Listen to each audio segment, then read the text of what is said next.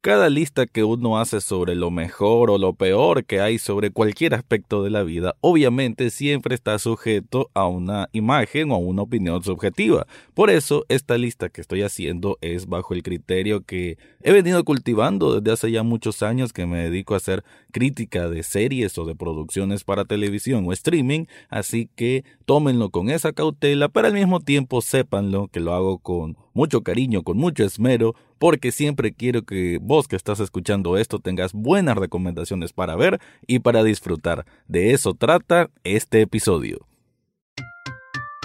Estás escuchando Echados Viendo Tele, podcast sobre cine y televisión. Para el análisis, Rafael Echado.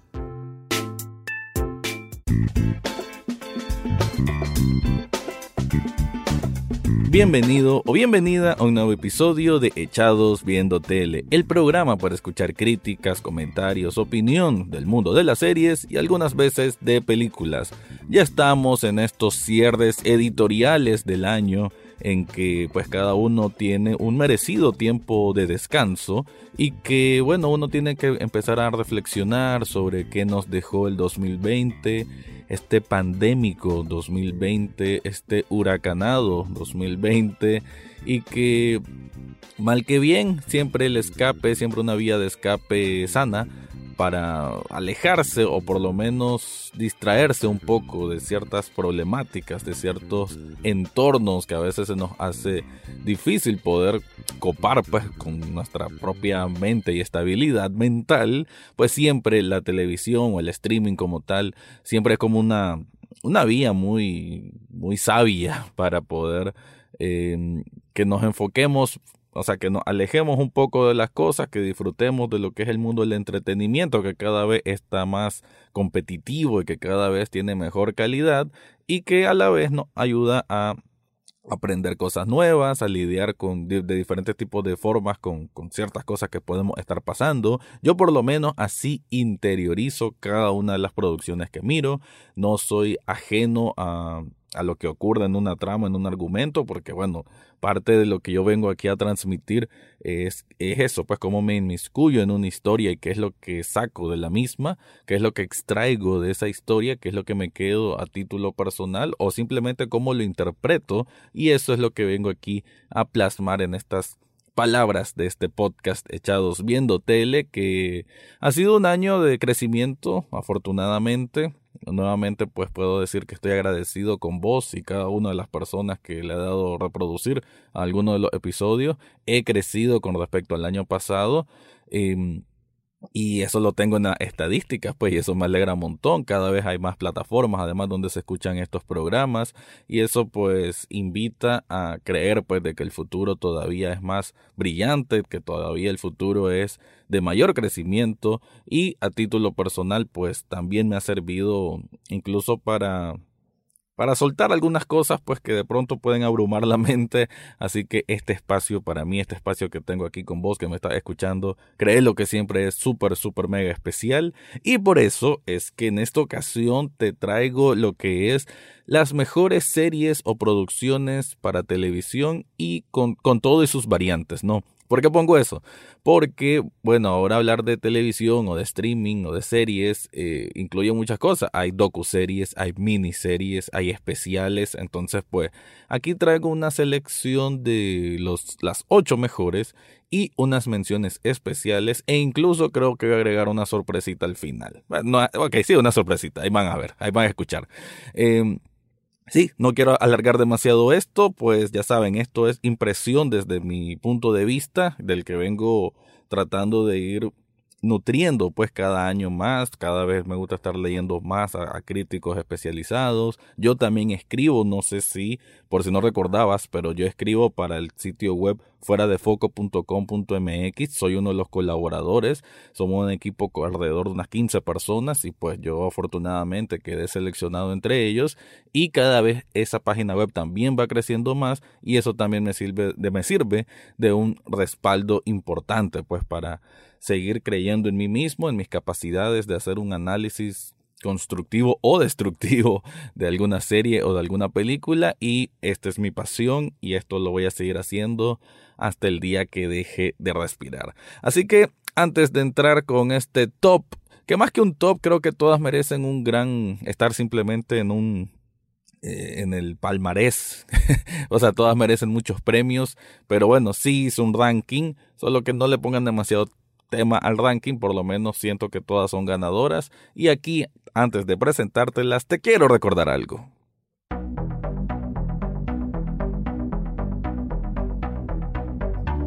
Estamos en diciembre, mes para regalar, mes para compartir y nada mejor que hacerlo que con un bonito regalo. Pero ¿sabes qué mejor regalo? Un detalle personalizado. Y eso lo puedes hacer con Sublishop Nicaragua. Sublishop Nicaragua es una tienda de, tiene camisetas, tienen tazas, es una tienda de sublimación. Pero lo que más genera en ellos es que además de tener diseños personalizados súper geniales, vos también puedes llegar con una idea y el diseñador de ahí Saludos José, él es una mente brillante y te lo puede transformar en algo bellísimo. Así que si estás buscando un regalo que signifique mucho para esa persona especial, para un familiar, para tu pareja, para tu hijo, porque hay muchos artículos infantiles muy muy bonitos, pues te recomiendo que visites Shop Nicaragua. En las notas de este episodio te dejo el enlace para que descubras todo lo que ofrecen ahí.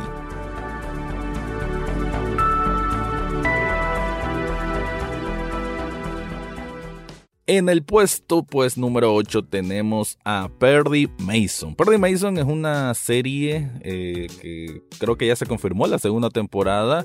Estamos hablando de un thriller noir que sacó HBO que es un remake de una serie que se hizo famosa ya en los 50, 60, 70, por ahí, bueno, hace ya, hace más de 50 años, y que aquí le dieron un toque un poco más adulto, no es aquello del detective que resuelve casos todas las semanas, no es de ese tipo, bueno, ya ese tipo de shows ya casi están extintos prácticamente.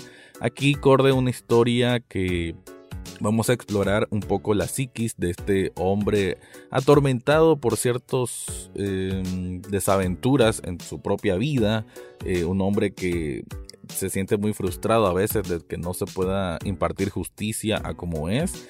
Y estamos hablando de los tiempos de tiempos difíciles para los propios Estados Unidos, en la Gran Depresión, y creo que la historia se lleva muy bien, incluso, o sea, el caso que hay que resolver eh, desde entrada del primer episodio es súper fuerte, con un, bebé que le cosen los ojos, o sea, que le surcen los ojos, y, y eso nos lleva a una serie de de descubrimientos muy oscuros, porque la serie se vuelve gore, y cuando es gore, wow, pues impacta bastante, pero no es aquello que abusen tampoco del recurso.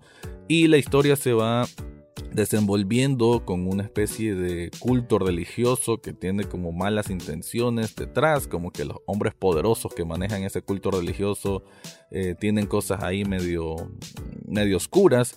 Y la verdad que el, el, tema, pues cómo se va moviendo y cómo este detective va descubriendo las cosas y la música y la ambientación que tiene, porque por algo es noir, es absolutamente hermoso. La verdad que es una serie que tiene sus cuantas cositas pues que pudieron haber compuesto, pero aún así creo que una serie bastante sólida y muy recomendable. Si no la has visto o si querés escuchar más de cada uno de estos eh, apuntes que estoy haciendo de cada una de estas series que estoy poniendo en este top, hay un episodio del podcast que dediqué al mismo, así que te invito que busques ahí en las listas de capítulos que saqué este año, ahí está uno de Perry Mason, o voy a ver si dejo el enlace aquí en las notas del episodio.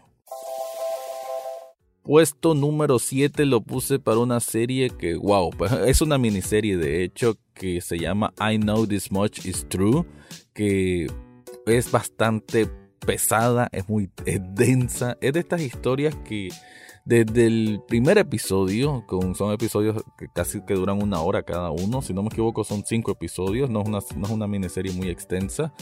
Eh, desde el primer episodio sentís que te agarran el alma, te la apretan y te la tiran al piso.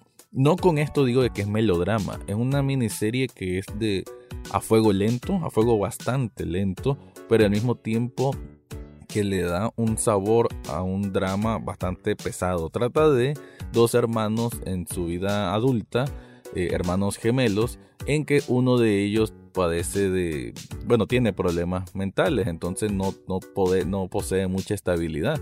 Y el primer episodio lo que vemos es a él en una biblioteca pública citando versos de la Biblia, así a, a grito partido, como decimos aquí en Nicaragua, y se corta una mano. Entonces el hermano tiene que acudir a su rescate porque pues obviamente la persona se asusta y no saben si puede herir a alguien más. Y al hermano lo meten en un centro psiquiátrico donde el hermano, pues que es el, que es cuerdo, digamos, por así decir, eh, pues él trata de toda manera que no lo metan ahí porque saben de que es, que es perjudicial para él porque tiene su forma, su tratamiento especial y la serie va en descubrir los lazos familiares, los lazos de estos dos hermanos y es una, yo siento que es una exploración del alma humana, de un alma humana que vive en desgracia o que su vida ha sido una desgracia tras otra o la herencia de la desgracia. Creo que en un significado un poco más meta, un poco más amplio, eso es lo que nos deja un poco el mensaje esta serie, que es eh, interpretada por Mark Ruffalo, que él hace el papel de los dos hermanos y wow, pues una entrega completamente osada, completamente entregada. Es un despliegue actoral impresionante de lo de Mark Ruffalo, solo por eso ya vale la pena la serie, pero en sí es una es una miniserie que, que, bueno, creo yo que si hubiese sido película estaría nominada a mejor película. Es creo que de las mejores producciones que he visto en televisión en mi vida. Y que sí, es pesado, no es como para verlo si tenés ánimos bajos. creo que es mejor verla con, con otra, una vista un poco más positiva, pero que igual se asimila de una manera muy, muy fuerte, muy genial al mismo tiempo. Y, que te deja con, con, ganas de más. La verdad que es una muy muy buena miniserie. I know this much is true. Puesto número 6 se lo dejo a una de las grandes sorpresas del año. Y con sorpresas digo de que son producciones que uno ni cuenta se daba que estaban existiendo. O si acaso salía en alguna lista, no era como que uno sabía o podía anticipar qué tan bueno puede ser. Estoy hablando de Queen's Gambit o Gambito de Dama. Con una, si no me equivoco, el nombre de la actriz es Anna Taylor Joy.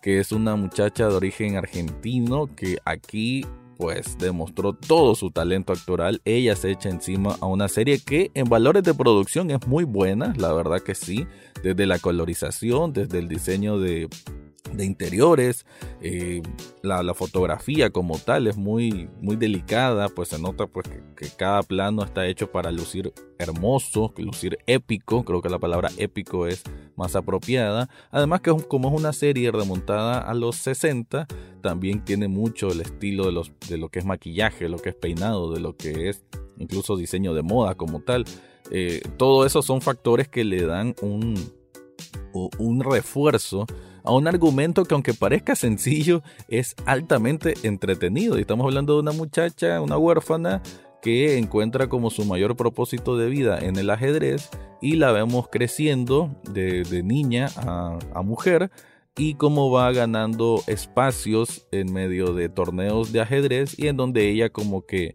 no encaja bien porque pues es una mujer y en los tiempos de los 60 pues era era raro ver a una mujer que no fuese con las labores cotidianas del hogar. Bueno, sabemos, ¿no? El, machismo como, como ha existido en la humanidad y un poco de eso, sin ser una crítica directa, no, no busca eso la serie, pero sí lo representa de una manera sutil, de una manera efectiva y sobre todo, como dije antes, esta actriz se lleva a tuto pues lo que es la serie porque prácticamente el 80% de la serie es la cámara encima de ella o qué es lo que está ocurriendo con ella. Y aún así con pocos diálogos porque casi ella no es de muchas expresiones, incluso faciales, pero aún así la envuelve un manto de misterio, un manto de intriga que hace que uno que pase pegado los siete episodios que tiene esta miniserie, es miniserie de Netflix y que la ha hecho un un fenómeno viral, curiosamente, porque creo que va a quedar como la serie de Netflix o la producción de Netflix más vista en 2020, lo que para mí me llama muchísimo la atención, porque he visto gente de todo tipo de, eh, compañeros de trabajo me dan risa que tal vez lo más que usan Netflix es para ver Betty la Fea y les gustó la serie. Así que bueno, sirve a muchos niveles y lo cual es, bueno, lo que para mí es un objeto de estudio incluso mayor de cómo es que llega a distintos tipos de personas, de distintos tipos de generaciones y a diferentes tipos de, de gustos a final de cuentas. Pero para mí como alguien que que considera pues que tiene un criterio un poquito eh, más depurado, puedo decir con toda confianza, saludos amigo Porto, que a él no le gustó la serie, pero puedo decir con toda confianza de que Gambito de Dama es una de las grandes producciones de 2020. Para el puesto número 5 puse una serie, bueno, sí puedo decir que serie porque aparentemente sí va a haber una temporada 2, unos dicen que sí, otros que no, hay que ver cuál va a ser el plan de Luca Guadagnino, que es el director y bueno, que mira la parte general de esta serie We Are Who We Are, una serie de HBO Luca Guadagnino es el director de Call Me By Your Name y de Suspiria el remake.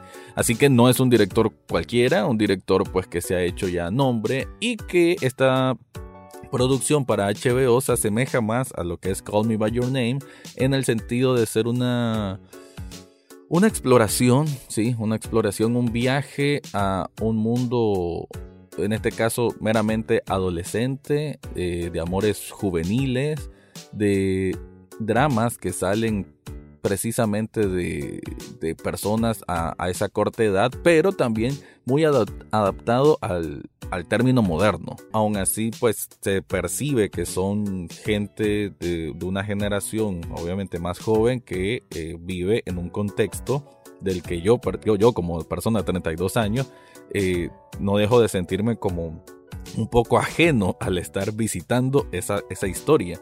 Y, eso le hace eh, que, gane mucha, mucha riqueza argumental. Además la manera en que está dirigida, que casi se siente como... Tiene una esencia etérea. Creo que esa es la mejor manera de describir esta serie. Y es curioso, ¿no? Porque hay películas o hay producciones que mantienen esta esencia etérea, pero sobre todo si son quizá de películas que, invitan a, a la filosofía o a interpretaciones de cosas de la vida, pero en este caso eh, tiene esa esencia y aún así es como una cámara que anda viajando o, o, metiéndose en la vida de jóvenes de la vida real, metiéndose en sus hogares, metiéndose en sus salidas. Entonces, aunque vemos cosas propias de la juventud, fiestas, eh, celos, eh, y ese tipo de cosas también invita a una a un análisis mucho más profundo de la existencia humana. a esos niveles llega esta serie que lo que mejor tiene es que no es pretenciosa, aunque sí a veces hay, hay juegos que, de edición medio extraños que se sienten un poquito como de, yo lo puedo hacer y por eso lo hice. Unos cortes abruptos súper raros que tiene o, que de pronto dos personajes salgan interpretando una canción de un video musical que no tiene nada que ver con, el argumento, pero aún así no se siente pretenciosa porque se siente súper natural. Creo que también esa es otra parte interesante de que, que caracteriza a We Are Who We Are, que se siente bien natural. Las actuaciones son altamente naturales, pareciera que todo es improvisado, que el director solo les dijo, ustedes sean jóvenes así y, yo lo grabo y ustedes simplemente sean ustedes mismos, se siente de esa forma. Y aún así creo que el tema, porque es un tema muy especial, el de la el descubrimiento de la sexualidad y del género, que está muy muy metido ahí en los dos personajes principales, porque prácticamente giran en dos jóvenes, esa parte es muy muy interesante, creo que la plantean súper bien y que invita pues a una, a una discusión al respecto de la juventud y la identidad de género muy muy importante. Así que sí, me parece una de las series más, más interesantes que miren todo este año. We Are Who We Are. Como estoy viendo que me estoy tomando bastante tiempo para hacer este top, así que vamos a quedar con estas primeras cuatro series en esta primera parte. Ya la próxima semana voy a tener la parte 2 que va a incluir menciones especiales, va a incluir una sorpresita y con eso por hoy vamos a cerrar este especial. Si te gustaron estas cuatro series, recordad que cada una de ellas tengo un episodio dedicado en todo lo que he sacado este año. Tal vez en las notas del episodio te dejo aquí qué número es para que así explores y descubras más de las mismas. También te recuerdo que en las notas del episodio está el enlace para coffee.com pleca echados viendo tele donde podés regalarme un café virtual. Un café virtual cuesta apenas un dólar y con eso estás apoyando muchísimo a este proyecto. Gracias por escuchar y bueno, la parte 2 viene la próxima semana. Eso fue todo por hoy en Echados Viendo Tele. Recordad seguirnos en Facebook, Twitter e Instagram. Además, podés estar al tanto de cada episodio en Spotify, iTunes, Google Podcast o hasta en YouTube. Gracias por escuchar y será hasta la próxima semana.